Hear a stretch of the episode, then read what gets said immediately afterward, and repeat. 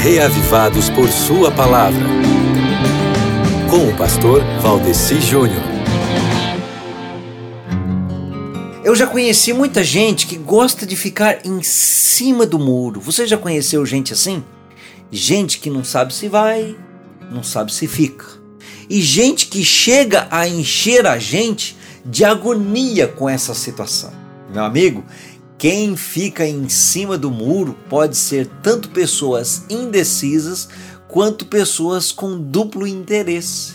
E diz que quem corre atrás de dois coelhos termina não pegando nenhum, né?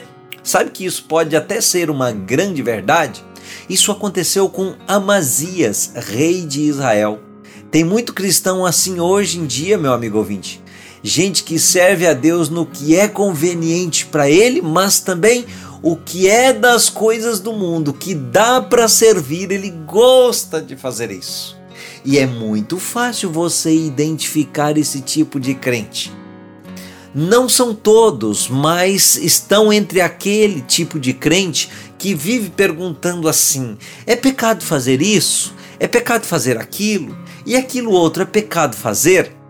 E essas pessoas, meu querido irmão, elas também querem ser, entre aspas, cristãs, claro, elas querem livrar a pele delas do inferno, né, do fogo do inferno, mas também tudo de bom que o secularismo, que a podridão desse mundo puder oferecer, que ela puder aproveitar um pouquinho, ela quer aproveitar.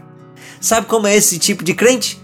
Tá na igreja, mas quer saber onde é a linha divisória porque ele quer ficar bem pertinho do mundo.